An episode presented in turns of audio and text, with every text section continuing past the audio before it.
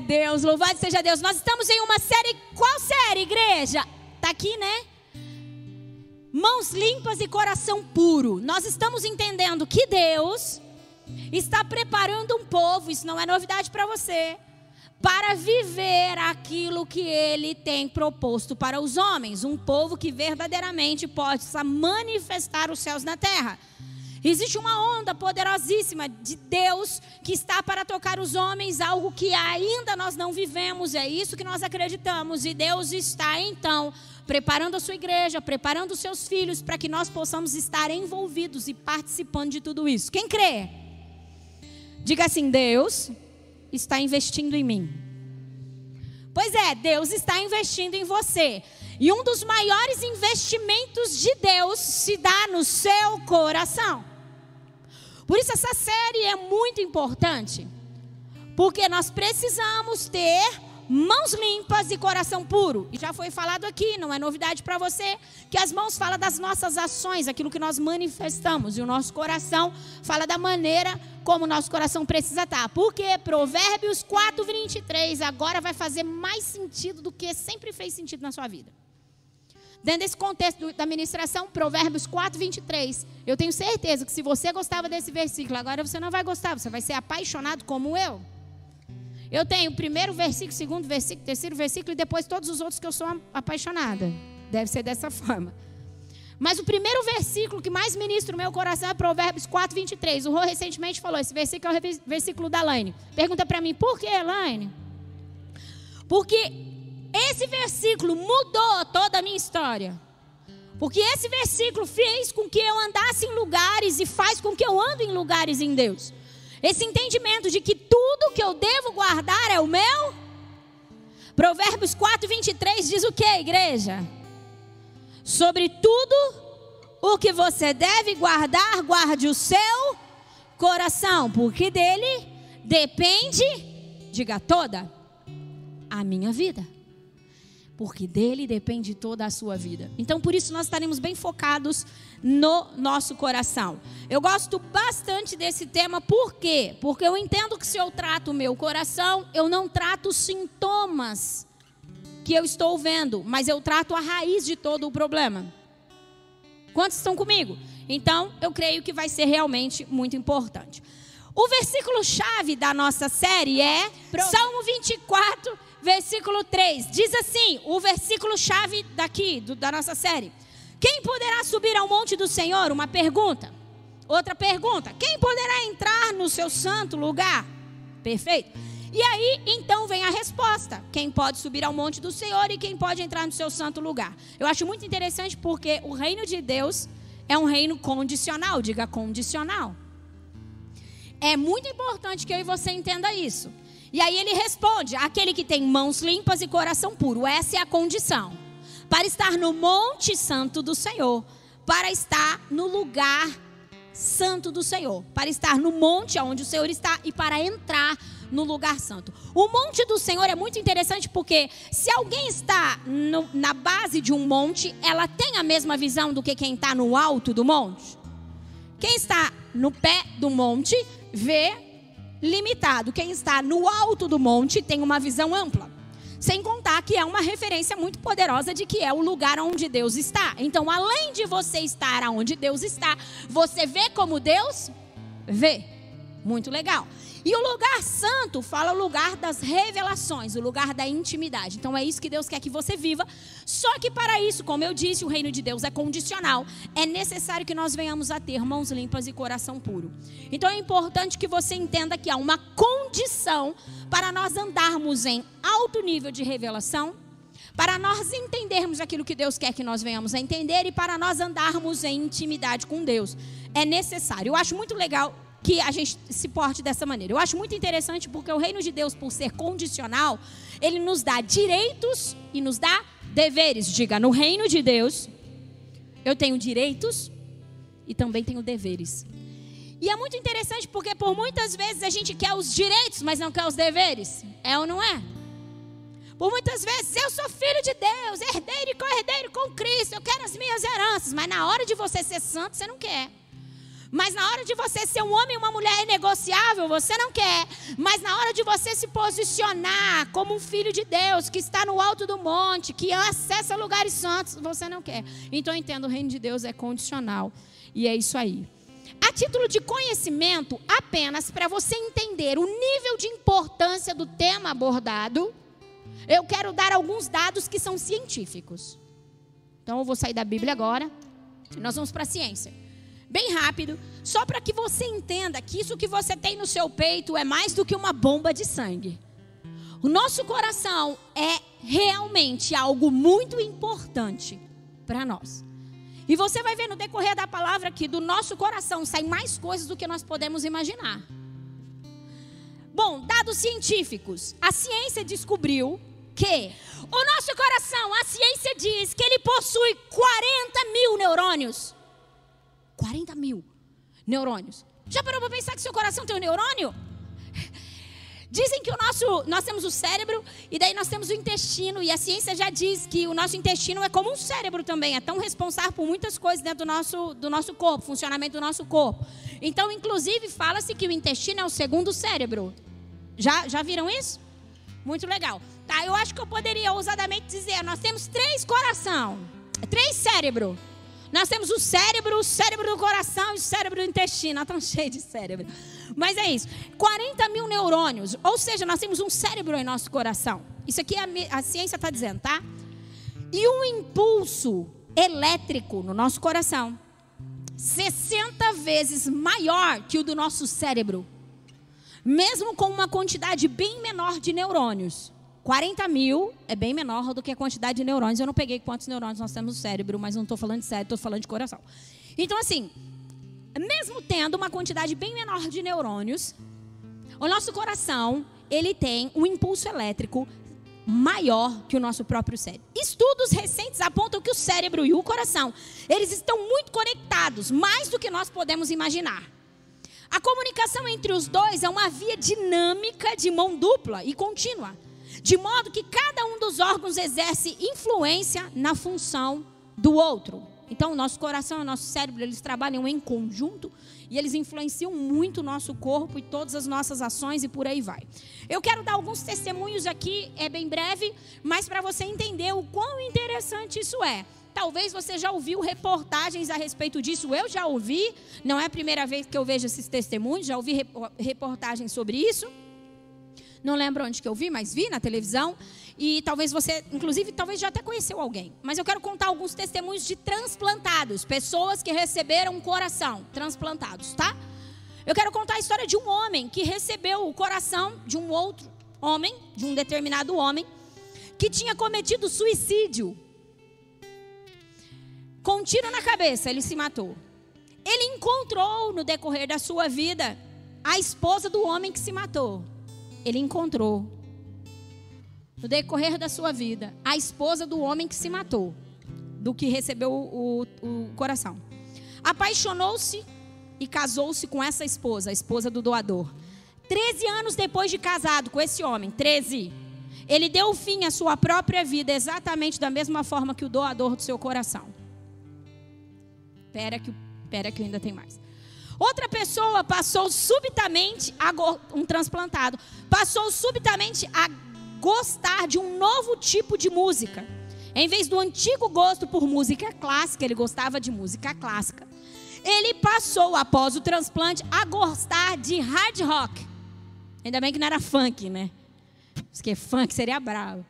Começou a gostar de rock. Um homem que gostava de música clássica começou a gostar de rock porque o seu doador amava rock. Presta atenção. Eu quero contar a história de uma menina. Não me lembro a idade dela, mas era uma criança pequena, 5, 6 anos, se não me engano. Ela, ela morreu afogada. Ela morreu afogada e o seu coração foi para um menino. Esse menino morava no fundo, morava numa casa onde no fundo tinha uma lagoa. Tinha uma lagoa. Esse menino cresceu nessa casa e ele era acostumado a ir para a lagoa e nadar na lagoa. Ele não tinha medo de água, ele sabia muito bem nadar na lagoa. Quando ele recebeu esse coração, foi transplantado, o menino criou um pavor tão grande por água, tão grande, que a ponto da mãe ter que deixar a porta que dava acesso à lagoa, a porta do fundo da sua casa, sempre trancada, porque ele tinha pavor de ver aquela porta aberta. Só para poder ver a lagoa, ele não queria ver. Eu acho que está comunicando algumas coisas para nós, no sentido de tem alguns registros e algumas coisas que parecem que realmente o nosso coração ele influencia mais do que nós realmente estamos podendo imaginar. Partindo desse princípio, você vai ver biblicamente que o nosso coração ele comunica coisas ao nosso cérebro e não o cérebro ao coração. Até hoje nós aprendemos que o nosso cérebro comanda o nosso coração. Por isso tenho que pensar coisas boas. Por isso eu preciso renovar a minha mente. Por isso traga coisas boas. Por isso medite. Você vai ver que toda a nossa dificuldade na transformação e na renovação da nossa mente se dá porque é o nosso coração que precisa ser transformado e a nossa mente vai responder a partir disso. Tudo bem? Então, mediante a isso, eu amo trabalhar com as raízes das coisas. Por isso eu disse que eu amo falar sobre isso. Porque baseado em Provérbios 4, 23, guarde o seu coração, porque dele procede todas as fontes da sua vida. Então, baseado nisso, eu entendo que tudo que eu e você precisa fazer é trabalhar o nosso coração, é render o nosso coração ao Senhor, é permitir que de verdade Deus seja Senhor e que Deus venha tocar, libertar e curar o nosso coração. E a partir disso, tudo vai respondendo a respeito disso. Tudo bem? Inclusive a nossa mente. Por isso que a gente vê que muitas pessoas vivem com guerras mentais, pensamentos horríveis e por aí vai, você vai ver que a base é o coração e não a mente. Bom, então, quando nós aprendemos a trabalhar a raiz de as raízes de todas as coisas, é, as coisas elas se tornam muito mais eficazes e duradouras. Eu quero dar um exemplo aqui para você bem rápido, para você entender. Uma dor de cabeça, quando você sente uma dor de cabeça, ela é um sintoma, tudo bem? Essa dor de cabeça, ela pode ser tudo. O que, que ela pode ser? Sinusite. Pode ou não pode? Ela pode ser um tumor no cérebro. Pode ou não pode? O que mais? Ela pode ser um problema no fígado. Pode ou não pode? Adianta eu trabalhar a dor de cabeça se eu não trabalhar a causa da dor? Mediante a isso fica claro, óbvio, nosso próprio corpo anuncia isso que não é o sintoma. E por muitas vezes nós cristãos, filhos de Deus, trabalhamos os sintomas e não a causa do problema. Então, se queremos ter coração puro e mãos limpas, é o nosso coração que está em jogo. Quantos estão comigo? Bom, para você entender a, a importância de tudo isso, eu quero falar para você a respeito de quantas vezes na Bíblia você vai ver a palavra coração. 876 vezes na palavra você vai ver a citação de coração. 876 vezes. Então a gente consegue ver realmente o nível de importância que a própria palavra de Deus é, dá para isso. Outra coisa muito interessante é que não é de se admirar que a Bíblia não fala para nós mudarmos o nosso cérebro. A Bíblia não diz para nós mudarmos o nosso cérebro, mas a Bíblia nos encoraja a trabalhar o nosso coração. Lani, mas a Bíblia, Romanos 12, 2, você já vai entender, não fala para renovação de mente, mas não é isso. Nós entendemos tudo errado até aqui. A Bíblia nos encoraja verdadeiramente a mudar o nosso coração para que a nossa mente seja totalmente transformada. E eu quero entrar em Romanos 12, 2 agora. Quantos estão comigo? Não se amoldem ao padrão desse mundo, mas transforme-se pela renovação da sua mente, para que vocês sejam capazes de experimentar, de comprovar a boa, agradável e perfeita vontade de Deus. Quando a Bíblia fala sobre a importância de nós renovarmos a nossa mente, a Bíblia não fala sobre a importância ou a necessidade de nós mudarmos o conteúdo do que estamos pensando, porque isso não é possível se o coração não for transformado. Então, quando a Bíblia fala de renovação de mente para transformação, quando a Bíblia fala de renovação de mente para experimentarmos a boa, perfeita e agradável vontade de Deus, o que a Bíblia, na verdade, estava querendo dizer é: mude a forma de você pensar e não o que você pensa. Vou deixar mais claro. O que pensamos tem mais a ver com o nosso coração do que necessariamente com a nossa mente. O que está na nossa mente só anuncia o que está no nosso coração.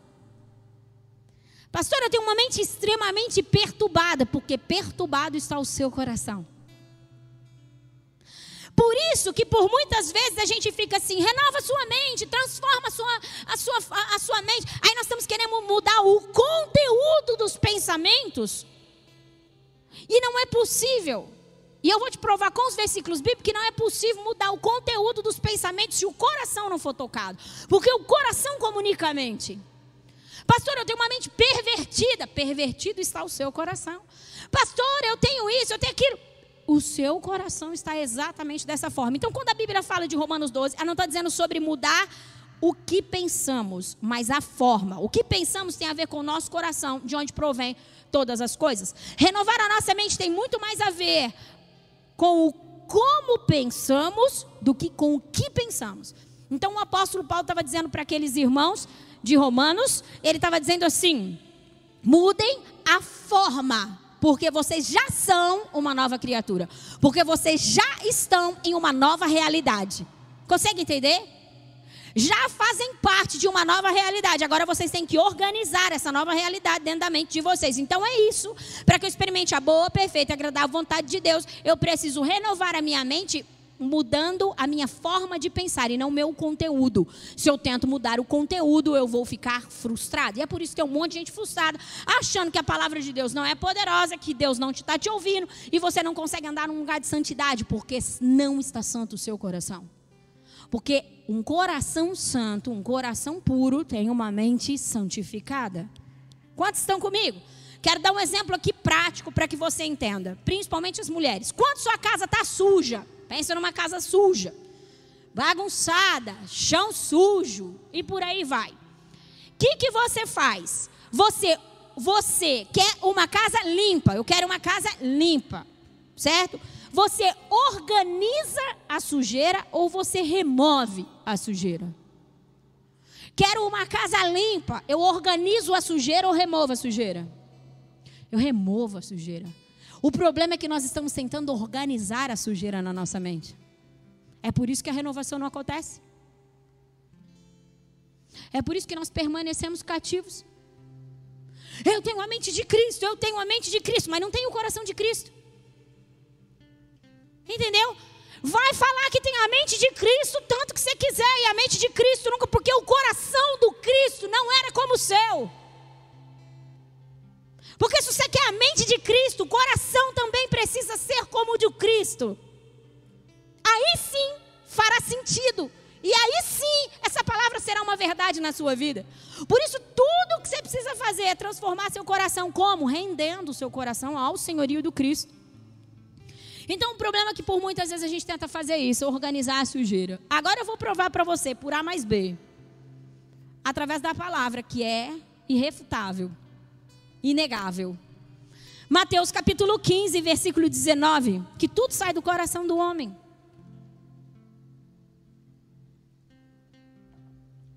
Mateus 15, versículo 19. Diz assim: Pois do coração saem, pois do coração saem os maus o que, igreja? Ô, meu coração pensa? Pois do coração saem os maus pensamentos. Mas não é o cérebro que pensa? A Bíblia está dizendo que do coração saem os maus pensamentos. Consegue entender? que mais? Os homicídios, os adultérios, as imoralidades sexuais, os roubos, os falsos testemunhos, as calúnias, tudo sai do coração. Por isso que para ficarmos livres de todas essas coisas, é, uma, é necessário que o nosso coração seja tocado para o Cristo, pelo Cristo. É necessário que de verdade o nosso coração não seja organizado na bagunça, seja limpo. Porque é coração puro. Quantos estão comigo? Toda transformação genuína, toda transformação verdadeira que eu e você que está aqui, que deseja tanto. Estamos juntos nisso, não estamos, igreja?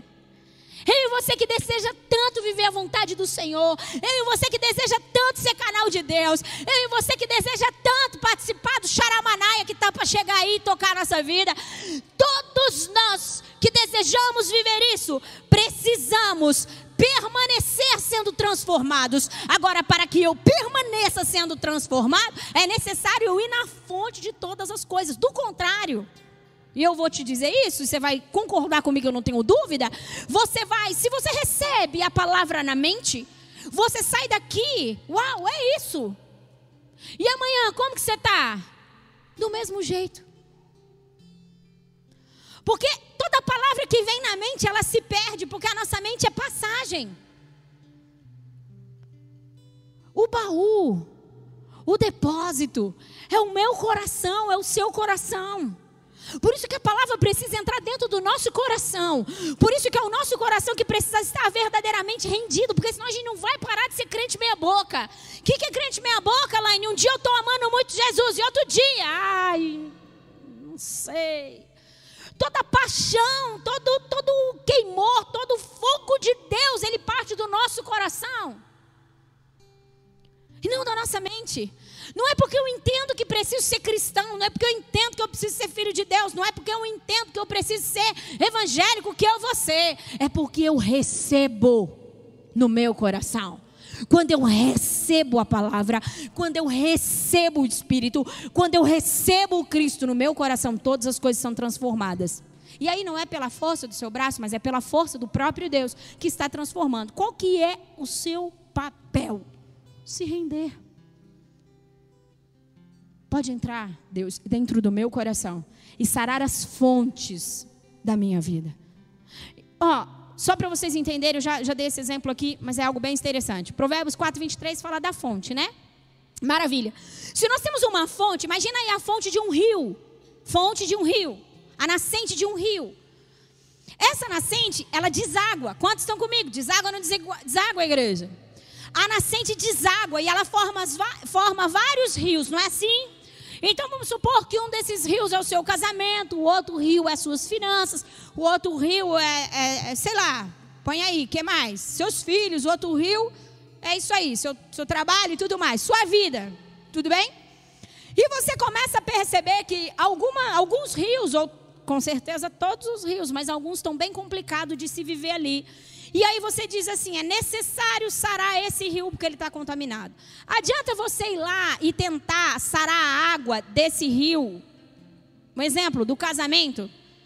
Se você não ir diretamente na fonte e tirar o veneno da fonte. Por quê? Se você tentar fazer isso no rio, vamos dar o exemplo, o rio do casamento. Você tenta sarar isso, mas logo a água vai encher novamente aquele rio e o rio que estava santificado voltou a ser envenenado. Quantos estão comigo? Existe uma mudança, mas não é duradoura, é passageira. É por isso que nós andamos com a nossa vida espiritual numa montanha russa. É por isso que um dia nós cremos, outro dia não cremos. É por isso que um dia nós entregamos, outro dia nós tomamos. É porque uma obra linda e poderosa precisa acontecer dentro do nosso coração, não só na nossa mente. A palavra não pode chegar na sua mente e ficar aí. A palavra precisa descer ao seu coração. A, a parábola da semeadura, quem se lembra? Que um homem vinha a semear, e aí um pouco de semente caiu à beira do caminho e outro no meio das pedras. Quem se lembra? Essa parábola, na verdade, a parábola da semeadura deveria chamar a parábola do coração. Por quê? Porque o que a parábola está tentando dizer é: a semente é boa, mas depende do estado que está o coração, o terreno. Não é verdade? É por isso que eu e você precisamos focar no nosso coração, para que verdadeiramente as coisas sejam transformadas, porque senão não faz sentido. Então, toda transformação permanente. E sabe, é muito legal, Deus é demais. Quem é apaixonado pelo Senhor aí? Gente, eu não sei se vocês fazem isso, mas de vez em quando eu me pego pensando o que seria eu sem Deus. Você já fez isso? Ai. Não faz sentido, né? Eu não sei o que seria eu sem Deus. Eu, eu não me acho sem Deus. Eu acho que, meu Deus, é muito bom. Ter o Senhor, Ele ter aberto os olhos do meu coração é algo muito bom. É algo muito violento. realmente traz todo, todo o significado da nossa existência, não é isso? E assim, entendendo o nível de importância de tudo isso, o apóstolo Paulo um dia orou, Efésios capítulo 1, para vocês entenderem. O apóstolo Paulo um dia orou, e a oração do apóstolo Paulo, Efésios 1, 18 e 19, foi: Eu oro para que os olhos do coração de vocês sejam iluminados. Não é para que vocês recebam a palavra na mente de vocês, não. Eu oro para que o coração de vocês, os olhos do coração de vocês sejam iluminados a fim de que vocês conheçam a esperança pela qual ele os chamou, as riquezas da gloriosa herança dele nos santos e a incomparável grandeza do seu poder para conosco, os que cremos, conforme a atuação da tua da sua poderosa força. É muito interessante porque para que eu venha a experimentar a, o poder de Deus, a riqueza da sua gloriosa herança, é, para que eu venha realmente receber todo o seu poder e para que eu venha a ter esperança no Cristo, é necessário que os olhos do meu coração se abram. Por isso que não é a chamada de Deus, não é para que você seja um simpatizante do Evangelho. Quando Deus te chamou, quando Deus de alguma forma usou alguém, quando Deus fez algo e te trouxe para um ambiente onde a sua palavra está sendo ministrada, Ele não estava te chamando para ser um simpatizante. Os simpatizantes recebem na mente, mas não, desce, não deixa descer ao coração. Ele te chamou para entrar em lugares nele, para subir o alto do monte, para estar no lugar santo para realmente acessar a gloriosa e poderosa herança que é sua. Mas para que essas coisas aconteçam, o coração precisa estar vulnerável e estar sendo transformado pelo Cristo. Do contrário, nós vamos viver uma vidinha medíocre, sem entender a verdade de quem é Deus. E sem ter, sermos verdadeiramente transformados como Cristo deseja. Qual que é o problema disso? Você não vai viver o propósito de Deus para você. Isso não é só um problema, isso é grave para mim e para você. Por isso que o nosso coração precisa ser totalmente transformado. As guerras que nós vivemos, as lutas que nós vivemos, elas partem do coração, não é isso que nós lemos? E Deus está nos chamando para um lugar violento e poderoso nele. Olha que interessante isso aqui, igreja. Jesus, Mateus 12, do 33 ao 35, Jesus disse algo muito interessante. Ele estava na verdade, sendo questionado pelos fariseus, na verdade, sendo afrontado, não era questionado pelos fariseus, dentro desse capítulo de Mateus 12, onde ele, os fariseus diziam que ele expulsava demônio por Beuzebu. Ele falava, não faz nem sentido isso, casa dividida não prospere e tudo mais. E aí ele começou a falar sobre os frutos. Olha o que ele diz, Romanos 12, do 33 em diante. Considerem, Jesus diz, uma árvore boa dá fruto bom, e uma árvore ruim dá fruto ruim. Pois uma árvore é conhecida por seu fruto. Raça de víboras, chamando o povo que estava, os fariseus. Como vocês podem, como, como podem vocês, que são maus, dizer coisas boas? Pois a boca fala do que está cheio o coração. O homem bom tira do seu bom tesouro coisas boas. O homem mau tira do seu mau tesouro coisas más. O que, que Jesus estava dizendo ali, confrontando eles? Vocês estão falando coisas boas, mas a verdade é, é que vocês não têm um coração bom. Vocês não estão realmente com um coração rendido e transformado. Então, o que nos chama a atenção disso? Laine, mas não é o fruto? Eles estavam dizendo coisas boas, mas não era o fruto? Não, era passageiro. É por isso que é tão importante os nossos garis. Os nossos garis eles são tão violentos porque eles geram relacionamento. E todo relacionamento faz com que algo seja revelado. Porque uma pessoa ela pode estar perto de você e ela pode falar algumas palavras que são legais e você diz: "Uau, que pessoa legal! Nossa, esse irmão é crente, né? Nossa, que pessoa top!" Comece a caminhar com ela que você vai ver, ela vai começar a tirar coisas do seu tesouro, do seu baú. Então, o que eu estou querendo dizer é o seguinte: Jesus estava dizendo assim, vocês estão falando essas coisas assim, mas a verdade não é. Se ficar um pouco mais com vocês, vai ver o quão mal vocês são. Então, Jesus estava dizendo assim: o homem bom do tesouro tira coisas boas, porém o homem mau, ou seja, o coração, as coisas saem do coração, do nosso tesouro, do nosso baú. O homem bom do seu o homem bom do seu bom tesouro tira coisas boas, o homem mau do seu mau tesouro tira coisas boas. Não tem como. Uma hora vai revelar aquilo que de verdade nós somos. Não tem como. E na verdade, Deus deseja transformar a nossa essência. Deus deseja nos transformar por inteiro, de dentro para fora.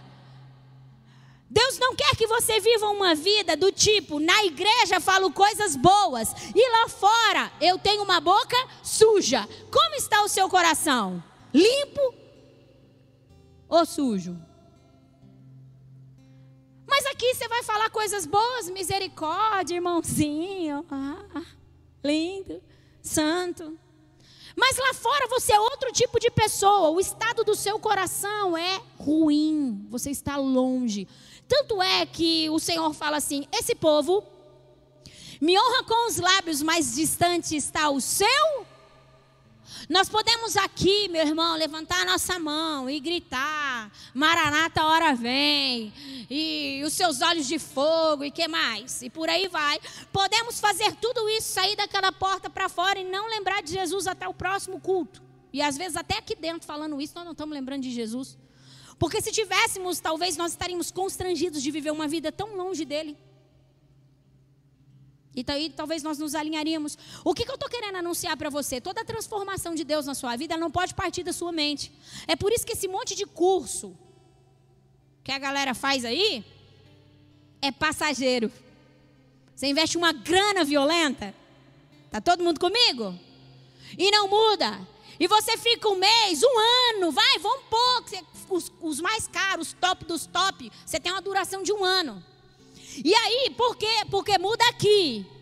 Mas a hora que o seu coração começa a liberar coisas, você vai voltar para o mesmo lugar que você estava, lindão, porque é Ele a fonte. É isso. E Deus quer que nós venhamos a ser transformados de uma maneira muito poderosa. Não é organizar a sujeira, é tirar a sujeira. Deus deseja o nosso coração, porque senão nós nunca viveremos aquilo que Deus de verdade quer que nós sejamos e venhamos a viver. Não tem a ver com uma chamada minha, não tem a ver com é uma chamada do Cristo. Quando ele, quando ele se anunciou a você, ele anunciou o desejo de transformar o seu coração. O seu foco precisa estar no seu coração. Quero contar algo bem rapidinho, bem rapidinho. Eu não lembro que hora que eu tenho que ter, mas é oito? É, então dá tempo de eu contar. Bem rapidinho. O Rô, o Rô mesmo está aqui como testemunha, inclusive ele trouxe declarações desse tipo. Laine, é muito interessante porque eu vejo que o que você viveu é, em meses em Deus, as transformações de meses né, na sua vida, foi coisas que eu demorei assim 10 anos para viver. E eu vou te contar a maior chave de tudo isso. E você me vendo aqui hoje, ministrando essa palavra e falando, você não tem noção do que Deus verdadeiramente já fez na minha vida e eu creio que Ele ainda continuará a fazer, porque eu não desisti. Porque diariamente eu quero que Ele transforme o meu coração. Diariamente eu quero que o meu coração esteja nas Suas mãos. Quando Deus me despertou para algo de verdade nele, o Senhor me deu uma dica.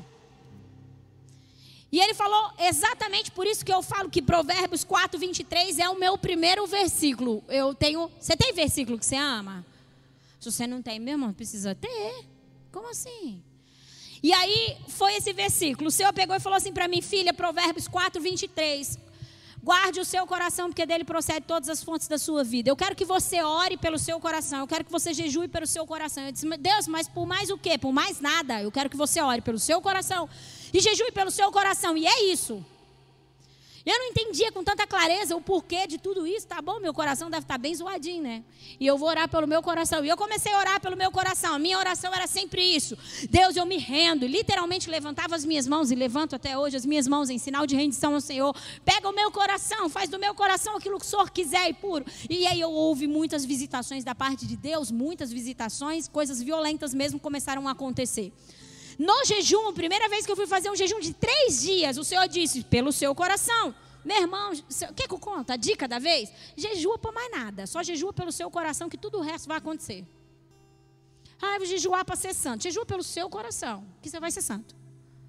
Ah, eu vou jejuar para crescer em Deus. Então, jejua pelo seu coração que você vai crescer em Deus. Ah, eu vou jejuar pelas minhas finanças. Jejua pelo seu coração que se você estiver preparado, Deus vai mandar riquezas para você, porque Deus não é pobre. Que sabe que por muitas vezes Deus não pode mandar riquezas para nós porque a gente troca de Deus? A gente tira Deus do trono, se um dia ele teve, e coloca mamão. Então você sabia que às vezes tem gente que Deus não pode fazer ele rico? E o problema não é em Deus, o problema está no seu coração. Então você quer ficar próspero, você quer ser abençoado, você quer ir, é, ora pelo seu coração. E aí a primeira vez que eu jejuei pelo meu coração, o Rô tinha saído para levar o Vitor na escola, era bem cedinho. E daí a hora que eu abri meu olho, eu disse, Deus, eu consagro esses três dias apenas na água. Eu vou ficar, Senhor, pelo meu coração, em nome de Jesus, amém. A hora que eu falei amém, meu irmão. Quem já chamou o Juca aqui? Quem sabe chamar o Juca? Quem sabe aqui quer chamar o Juca? Meu irmão. Você está entendendo, né? Eu comecei a vomitar. Que nem uma louca. Fui pro banheiro, vomitei, vomitei. E eu falei assim: Meu Deus, o que está acontecendo? Eu acordei doente. E nesse regaço todo, o Rodrigo chegou da, da, da escola que tinha levado o vídeo e disse: Meu Deus, neguinha, você acordou doente, deve ser alguma virose, entrega esse jejum. Que eu tinha acabado de, entregar, de lançar o jejum, amém, comecei a vomitar. E aí, na hora, eu fiquei naquela: E aí, né? Tô doente. Não? E agora, três dias sem comer, meu Deus, já é um desafio, ainda doente, com virose, meu pai.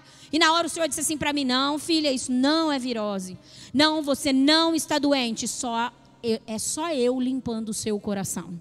E aí eu vou te contar uma coisa, quem anda comigo sabe.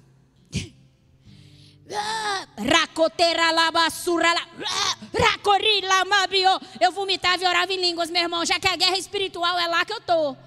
E eu vomitava e orava em línguas, vomitava e orava em línguas. Durou um meio dia, mais ou menos, um meio período. E depois acabou. E eu, foi o jejum mais fácil que eu já fiz até hoje em toda a minha vida. Pensa num jejum leve, nem fome eu tive. Foi violento. Aí você pode pensar, nossa, mas vomitou, ele ficou desidratado. Que desidratado, meu irmão? A gente come do pão do céu. Que desidratado o quê? Foi violentíssimo. E a partir disso, transformações poderosas e gloriosas. E eu não retrocedi nisso. O que eu quero te dizer é que eu sou a prova viva de que se o nosso coração estiver na mão do rei, você avança e não retrocede. Deus não quer frustrar a sua fé. Deus não quer frustrar a sua fé. Um dia você ama Deus, um, dia você não ama. Um dia você está santo, outro dia você não está santo. Não, Deus não quer frustrar a sua fé. Deus tem santidade, Deus tem poder, Deus tem revelação, Deus tem intimidade para te dar. Deus não é fraco. O problema é que nós estamos trabalhando com a causa errada. A gente trabalha com sintomas, é a dor de cabeça. Consegue entender? Todo o problema da nossa vida se dá que nós não vamos na base, na raiz do problema. Eu aprendi muito a trabalhar com isso, porque dentro do contexto de libertação, todo processo de libertação, quando você vai ouvir uma pessoa, você ouve a pessoa, mas você não, a história é só para buscar a raiz do problema. Ah, porque eu fui, não, não, porque hoje eu tenho um problema disso, tá? Como foi sua infância? Ah, tá. Eu vou buscando a raiz do problema. Tem uma raiz. Está com um problema? Qual é a raiz? E eu posso te afirmar que a raiz está no seu coração. A inveja, a competição. Por que muitos homens têm uma mente tão pervertida? Por que você não encontra paz na sua mente, meu irmão? Porque você não tem um coração puro. É por isso que vai para a clínica, fiz curso a respeito disso, fiz tudo, meu irmão. Entendeu? Mas a senhora vai, vai para a clínica, vai, não resolve. Porque o problema está na fonte. Você tenta santificar aquilo que não dá para ser santificado. Você tenta organizar aquilo que não, tá organ... que não dá para ser organizado. Que na verdade precisa ser removido. Para termos uma mente de Cristo, é necessário ter, termos um coração de Cristo. Olha o que diz já para encerrar. Jeremias 29, 13. Isso é empolgante para mim e para você. Deus não tem, Deus não se esconde de nós. Deus não se esconde de nós. Pelo contrário, Deus quer que nós o vejamos. Deus quer se revelar a nós. Deus quer que nós venhamos a senti-lo. Deus quer que nós venhamos a ouvir a sua voz. Deus quer, Deus deseja. Deus não olha para você como um ser pecaminoso, terrível, asqueroso, do qual Ele não quer se relacionar. É mentira, não é verdade. E por muitas vezes você não consegue entrar nesse lugar no Senhor por causa do seu coração. Seu coração é zoado. E só sobe o monte do Senhor e só acessa lugares santos aquele que tem um coração puro. Mãos limpas e coração puro. É condicional. Sabe o que eu acho interessante? Eu acho interessante que porque é um negócio tão simples. É um negócio tão simples, uma line tão simples. É um negócio tão é tão é tão único que você precisa fazer que parece nem ser verdade. Já dizia meu amigo Thales Roberto, que... É fácil demais viver em paz, é a gente é que complica tudo. Parece que quando a coisa é complicada, então é poderosa. Não, o reino de Deus é simples e poderoso. Tudo bem para você? Tudo bem? O reino de Deus é simples e poderoso. Você dá para lidar com o que é simples e poderoso? Você ficar com firula. O reino de Deus é simples e poderoso. Você não precisa chegar diante de Deus com as orações, com as palavras que nem você entende o que você está falando. Não, precisa disso. O negócio é o seguinte: Deus, meu coração é zoadaço. Meu coração é ruim. Eu identifico inveja, eu identifico ciúmes, eu identifico é, perversões, eu identifico tudo, Deus. E está aqui, me ajuda a viver diferente. Purifica o meu coração. É tão simples. As nossas guerras, elas podem ter um fim mais simples do que você imagina, mas você quer e consegue, porque nos ensinaram errado. Então eu já vou te dizer: ah, renovar os pensamentos para experimentar. Não renova pensamento, você organiza. Por isso você vai viver frustrado. Ai, eu amo tanto o Senhor. Às vezes eu, eu, eu atendo alguns homens, eu fico, eu ficava arrasada. Porque eu digo, meu Deus, esse homem ama o Senhor mesmo, mas ele é tão cativo na mente. Aí eu vou contar uma coisa para você. Dentro do processo de libertação, meu Deus, agora eu empolguei, mas calma, estou chegando no fim. Dentro do processo de libertação, algumas coisas que eu aprendi lá, hoje já não trabalho muito assim, mas ah, tem um espírito que é um polvo. Esse gruda na mente. Então vão cortar os tentáculos. Você não. Deus, eu tomo a espada e corto os tentáculos do espírito que está na mente do irmão. Está então, tá, tá no coração do irmão, é, é coisa ruim. É por isso que a mente está tomada não é o polvo do tentáculo da cabeça. Por isso que não funciona. Por isso que às vezes o irmão fica. Aí a gente. Deus ele é misericordioso. A gente ora, o irmão fica uma semana com a mente liberta. Mas depois volta de novo. Por que volta? Porque a fonte continua contaminada. Você quer ter paz no seu coração, no, no seu sentimento? Você quer ter paz na, na sua mente? Você quer ter tranquilidade nos seus pensamentos? Santifique e purifica seu coração. Jeremias, vou voltar. Jeremias 29, 13 diz: Vocês me procurarão. Condicional de novo, tá, igreja? Diga assim: o reino de Deus é condicional. Então, está dizendo assim: vocês me procurarão. Então, é necessário procurar Deus, tá? E quando você procurar Deus, você vai achar e me acharão. Quando que, igrejinha linda e poderosa? Quando me procurarem de quê? Não é com toda a tua mente. Não é com toda a tua mente, não. Não é porque, ah, eu tenho que ir no culto das seis e meia, das nove e meia. Não. Não é com a mente. É com todo o coração. E quando diz com todo o coração, é sem reservas. Diga assim, sem reservas. Quando você procurar a Deus de todo o seu coração, você vai encontrá-lo. Por que, que não encontro Deus? Parece que Deus não cruza o meu caminho, Laine. Apesar de eu ser evangélico há 20 anos. Nada muda, nada. Porque não está sendo de todo o seu coração. Meu irmão, de todo o coração é assim, ó, muda o que o Senhor quiser, faz a sua vontade, está aqui o quartinho do meu coração, o que o Senhor quiser, toca, muda, muda o meu jeito de falar, se necessário, muda o meu jeito de agir, faz do seu jeito, Senhor, meu coração está todo seu. Sara a fonte de todas as coisas que é o meu coração. Então todas as coisas serão transformadas. Amém? É isso que Deus quer. Deus deseja de verdade um povo santo. E entenda aqui uma coisa, igreja, bem rapidinho. Muitas vezes a gente acha que o capeta, o inimigo, ele quer o nosso casamento. A gente acha que o capeta, o inimigo, ele quer as nossas finanças, ele quer. Ah, o, o inimigo quer o seu coração. Porque a partir do momento que ele tem o seu coração, ele tem todas as outras coisas. Por isso que sobre tudo o que você deve guardar, guarde o seu coração. Às vezes a mulherada fica doida tentando guardar o casamento. Como que você guarda seu casamento? Guardando o seu coração. Entende? Sobre tudo que você tem que guardar, a genuína transformação, ela parte do coração, de nenhum outro lugar. Se vocês me confessarem com a boca e e crer com o coração. Você sabe o que eu acho muito interessante? Está assim, ó. Lotado, porque agora. Fica de pé, que eu vou encerrar. Porque agora, igreja, presta bastante atenção. Já não é tão pesado, tão difícil, aliás, pelo contrário, é moda ser evangélico.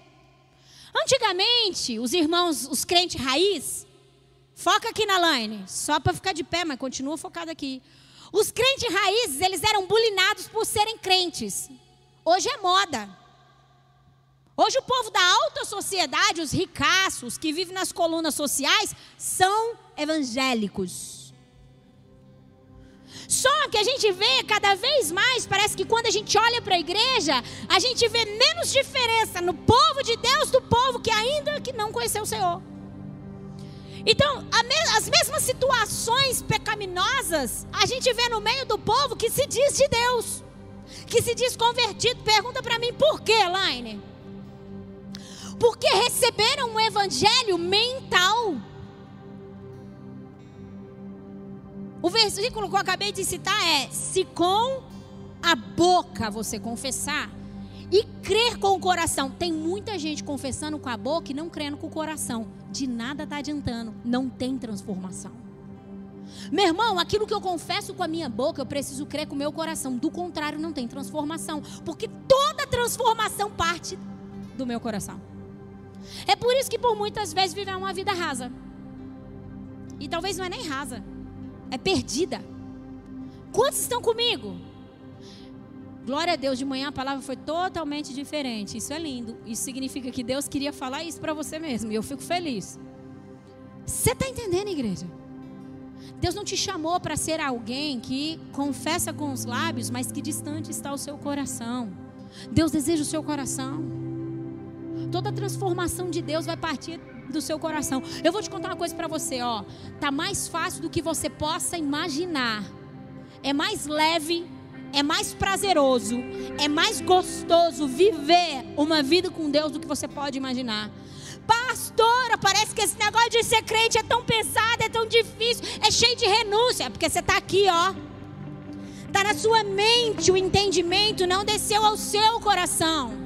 Porque quando descer para o seu coração, você vai fluir sobre o domínio do Espírito e as coisas farão sentido. Não serão pesadas, não serão difíceis, não, as coisas serão poderosas. É isso que Deus quer que você viva. Deus tem uma vida de verdade para te dar com Ele. Mas para que a vida de verdade aconteça, nós não sejamos como os fariseus, considerados como raça de víboras, aqueles que falam coisas boas, mas vivem de uma maneira muito ruim. É necessário que o nosso coração seja totalmente rendido ao Senhor. É necessário que o nosso coração esteja entregue ao Senhor para que Ele faça a obra. Porque do contrário, meu irmão, nós vamos ficar patinando. Ora eu estou bem, ora eu estou mal, ora eu estou bem, eu estou mal. Deixa Deus tratar a fonte de todo o seu coração. Agora eu quero te dar algo para você orar, que nós vamos orar. Quando nós temos um entendimento como esse, eu vou te ensinar para toda a sua vida, você pode levar isso, se encaixa em tudo. Como eu devo proceder agora? Laine, você falou que é necessário coração e tudo mais. A primeira coisa, quando nós identificamos que tem algo que precisa ser transformado dentro de nós, tem um padrão. Qual o padrão, Laine, para que a coisa realmente seja genuína? E, e você surta, surta efeito tudo isso. A primeira coisa é o reconhecimento, diga reconhecimento. A segunda coisa é um pedido de perdão. E a terceira coisa é declarar que há um novo posicionamento. Consegue entender? E a partir disso responda a esse novo tempo. Então, identificou, peraí, meu coração está longe de Deus. É por isso que a minha mente está longe, minha vida está longe, está tudo longe. É por isso que eu não consigo usufruir daquilo que Deus tem para mim. É por isso que eu não ouço Deus, é por isso que eu não sinto Deus. Tem pessoas que dizem assim: "Nossa, parece que Deus fala com todo mundo, só não fala comigo". Como que está seu coração? O quanto Deus reina, o quanto Deus governa. Qual é o lugar que Deus tem no seu coração? Entende? Ah, eu vivo lutando com o pecado. Deixa eu te falar aqui uma, uma tô acabando. É diferente. É diferente a luta nossa contra o pecado. Por quê? Porque nós já não fazemos parte, pelo menos não devemos fazer parte da natureza pecaminosa. Nós não temos uma natureza pecaminosa se formos realmente transformados e, criar, e uma nova criatura. Se, faz, se, somos uma nova criatura, nós não somos, não temos uma natureza pecaminosa. Nós erramos, pecamos por imaturidade, por vacilo.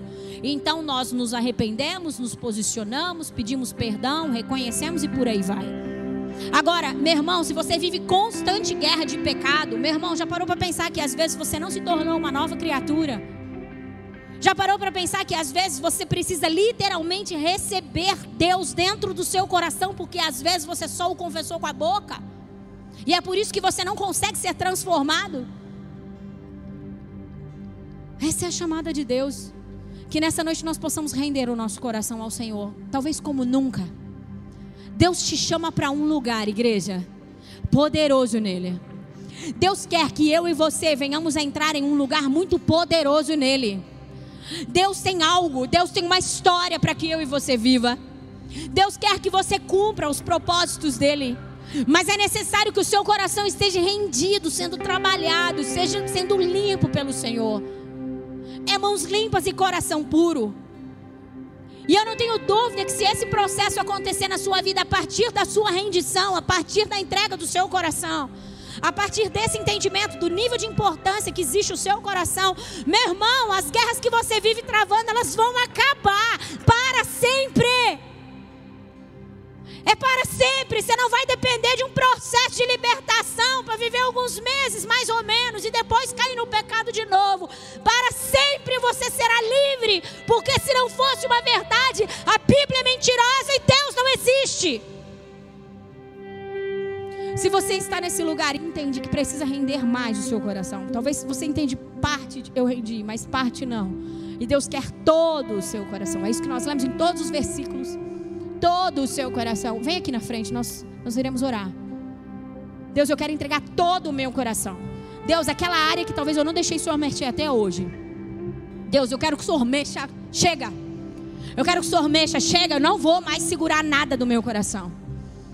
Eu quero que, eu quero que o Senhor tenha todo o meu coração, de uma vez por todas. Esse é o maior, é a maior libertação, o maior processo de libertação que você vai viver.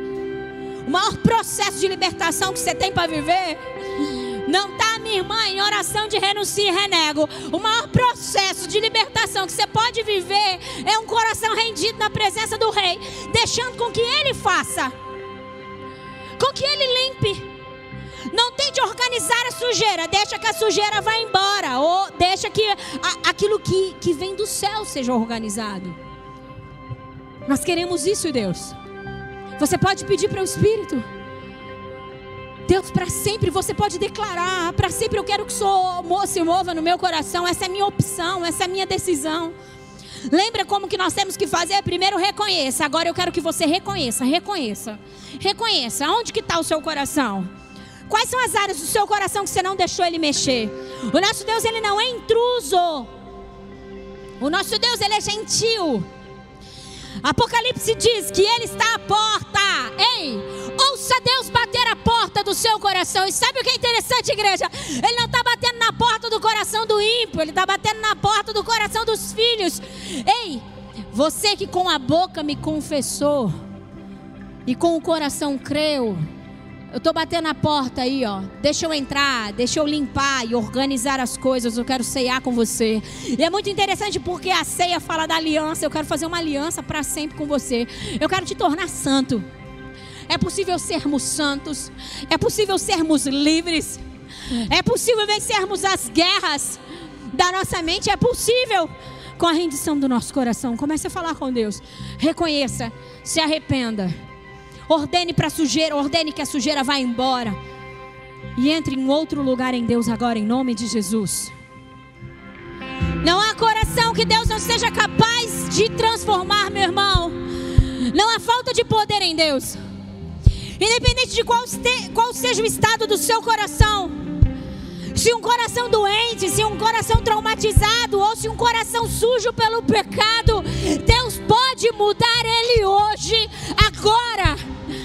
Depende do nível de rendição, depende do quanto você quer, do quanto você deseja que Deus faça. Todas as coisas podem ser diferentes hoje. As suas guerras podem ter um fim. A mágoa pode ir embora. A ferida pode ser cicatrizada. Os grilhões podem ser quebrados. Deus sempre desejou o seu coração. Deus não quer o seu dinheiro. Deus não quer as suas habilidades. Deus não quer os seus dons. Deus não precisa disso. Deus quer o seu coração. Por isso que nós vivemos uma vida por muitas vezes frustrada. Porque nós tentamos mudar tudo, só não permitimos que Ele entre no nosso coração e faça. Não tem pensamentos diferentes, meu irmão. Se o coração não for diferente, a partir de um coração como o dele, os nossos pensamentos serão como os dele. Nós queremos um coração como o seu, Yeshua. Nós queremos um coração como o seu. Nós amaremos mais. Nós nos dedicaremos mais às pessoas. Todas as coisas serão transformadas. Nós acusaremos menos nós serviremos mais. Até a nossa identidade, ela se manifestará a partir de um coração rendido. Eu fui descobrindo quem eu era em Deus a partir da rendição do meu coração. As coisas se tornarão santas quando o seu coração for santo, sem esforço. E nós queremos essa noite reconhecer, Deus, que por muitas vezes não fomos santos, como o Senhor é santo, porque o nosso coração não estava santo. Mas nós queremos um coração santo. Nós não fomos puros como o Senhor é puro, porque não havia pureza no nosso coração. Nós reconhecemos isso, Deus. Davi disse algo muito poderoso: permaneça no espírito de oração. Davi, um homem segundo o coração de Deus, reconhecido assim pelo Senhor. E assim Deus também deseja nos conhecer. Um homem e uma mulher conforme o meu coração. Deus deseja nos conhecer dessa forma. Davi, um homem hábil na guerra, um poderoso guerreiro. Não é assim que o Senhor o chamava, não é assim que o Senhor o reconhecia, o reconhecia como um homem segundo o seu coração. Um dia, o seu coração trilhou caminhos, porque é o nosso coração que trilha caminhos que eram caminhos ruins, que eram caminhos de trevas. Então, Davi, por entender a importância de ter um coração no Senhor, ele orou. Salmo 51, 10, 12: Cria em mim, oh Deus, e essa pode ser a nossa oração nessa noite: cria em mim um coração puro. Quantas vezes você já orou por isso? Cria em mim um coração puro, Deus. E renova dentro de mim um espírito estável. Já parou para pensar que as, a maioria dos desequilíbrios que você vive é porque o seu coração não está puro? Para que tenhamos um espírito estável, é necessário termos um coração puro. Então ele orou: cria em mim um coração puro e renova dentro de mim um espírito estável, porque ele havia perdido isso. Não me expulse da tua presença e nem me tire o teu Santo Espírito. Devolva-me a alegria da tua salvação. Sustenta-me com um espírito pronto a obedecer. Meu irmão, talvez você deseja ser uma pessoa obediente a Deus. Talvez você chega diante de Deus chorando e dizendo: "Ah, Deus, eu queria ser obediente, mas eu não consigo".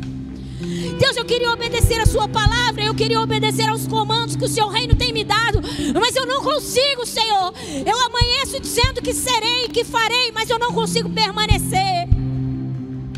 Até para obedecermos a Deus, para permanecermos num lugar de obediência, é necessário um coração puro.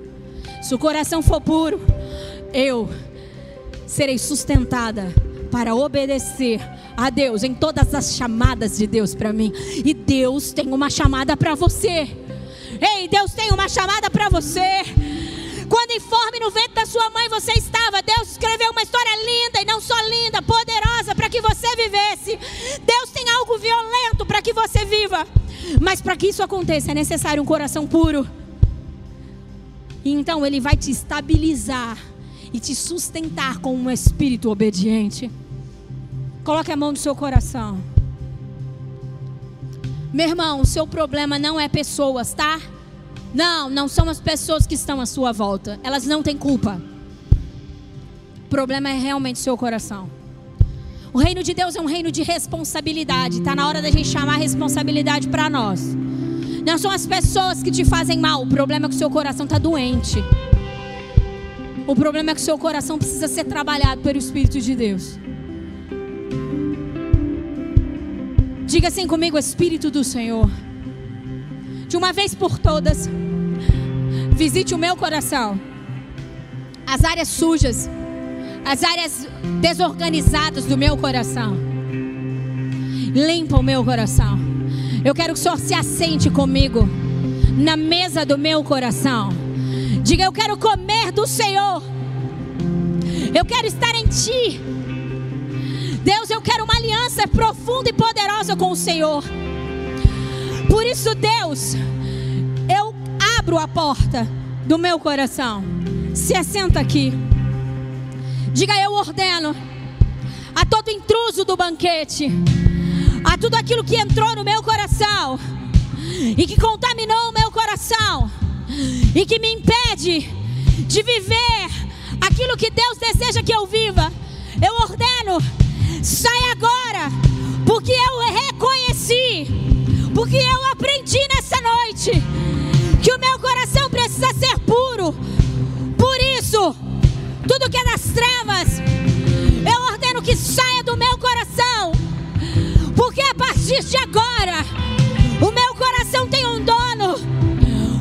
único dono, e é o Cristo. Ele reina e governa a partir do meu coração. Por isso eu entro. Ai, que violento isso, igreja. Por isso eu entro em um novo lugar em Deus. Eu acesso aquilo que Deus tem para mim com um coração puro, mãos limpas. Eu acesso esse lugar em Deus. Em nome de Jesus. Em nome de Jesus. É isso que nós queremos e é isso que nós recebemos, Deus. Esse lugar em Ti. O novo do Senhor. A partir de um coração transformado. Em nome de Jesus. Faz o teu querer em mim, Senhor. De todo o meu coração, faz o teu querer em mim. É isso. Ele não te chamou para você viver cativo na mão do inimigo. Existe liberdade para você. Existe um lugar lindo, poderoso de paz para você desfrutar. Cristo verdadeiramente te libertou a partir do seu coração. Essa é a verdade de você, para você nessa noite. Aleluias. Louvado seja o nosso Deus. Eu não ia compartilhar isso que eu vou compartilhar agora, mas cito da parte de Deus, que é importante para que você entenda o que está acontecendo. E a chamada de Deus que existe para esse tempo. A Camila, uma das nossas intercessoras, Camila Amaral, está lá no fundo. Uma mulher muito poderosa em Deus. Ela compartilhou algo hoje no momento da intercessão que nós estávamos. Antes do culto, às 5 horas, nós nos reunimos para orar, interceder. E, e, ela compartilhou uma experiência que ela teve, bem rápido, só para você entender. Ela estava dormindo, daí ela disse que acordou. E aí ela disse que fechou o olho de novo para dormir, era madrugada. Não, não era madrugada não, já era de manhãzinha, né? E aí ela pegou isso que hora que ela fechou o olho, ela teve uma visão. Ela viu um corpo caído no chão. Ela viu um corpo caído no chão e o peito dessa pessoa estava explodido. E ela disse que a sensação era como se um poder, presta atenção nisso, como se um poder tivesse atingido o peito daquela pessoa e tivesse explodido o peito dela. E ela olhou para dentro daquele peito, era preto, era negro, era um buraco preto. E a pessoa estava morta ali no chão. E diz que conforme ela viu aquilo, aquele buraco negro, ela começou a liberar uma, uma água. E olha que poderoso. Ela que começou a sair dela, liberar uma água é, dentro daquele buraco negro que estava dentro daquele, daquele peito dela. Saía uma água, e essa água, inclusive, ela era esbranquiçada. E ela saía, e conforme a água entrava lá dentro, ela via que saía tipo uma fumaça assim daquele buraco. E a, as costelas elas estavam até abertas assim por causa da explosão no peito, e aquilo começou a se mover e se fechar. E aquele corpo começou a ter vida. Aquela fumaça saía e eu disse, Lene, o que isso tem a ver? Tem a ver que por muitas vezes, meu irmão, nós estamos como zumbis, mortos-vivos. O nosso coração está negro. Há morte no nosso coração. E nós precisamos receber dessa água de vida, que é o Cristo. E era interessante porque essa água ela era esbranquiçada e o branco fala da pureza, fala da santidade. Deus quer tornar você alguém puro, Deus quer tornar você alguém santo a partir do seu coração. O peito da pessoa era preto, negro, ela estava morta. E Deus está chamando uma igreja viva e poderosa. Por isso é necessário que nós venhamos a deixar que a água da palavra, o mover do Espírito entre dentro do nosso coração, para que a gente de verdade tenha vida. E para que tudo que é negro, tudo que é podre, tudo que é morte saia de verdade, de uma vez por todas de dentro de nós. E nós estamos como grupo de intercessão, intercedendo por pureza, por santidade. Nós estamos orando e clamando ao Senhor para que Ele libere isso, pureza e santidade, a partir do nosso coração, porque senão nunca seremos puros e nunca seremos santos. Quantos estão comigo? Deus está investindo em nós. Diga assim: Deus está investindo em mim. E é por isso que eu conseguirei. Em nome de Jesus. Glória a Deus. Louvado seja. Aplauda o Senhor, gente.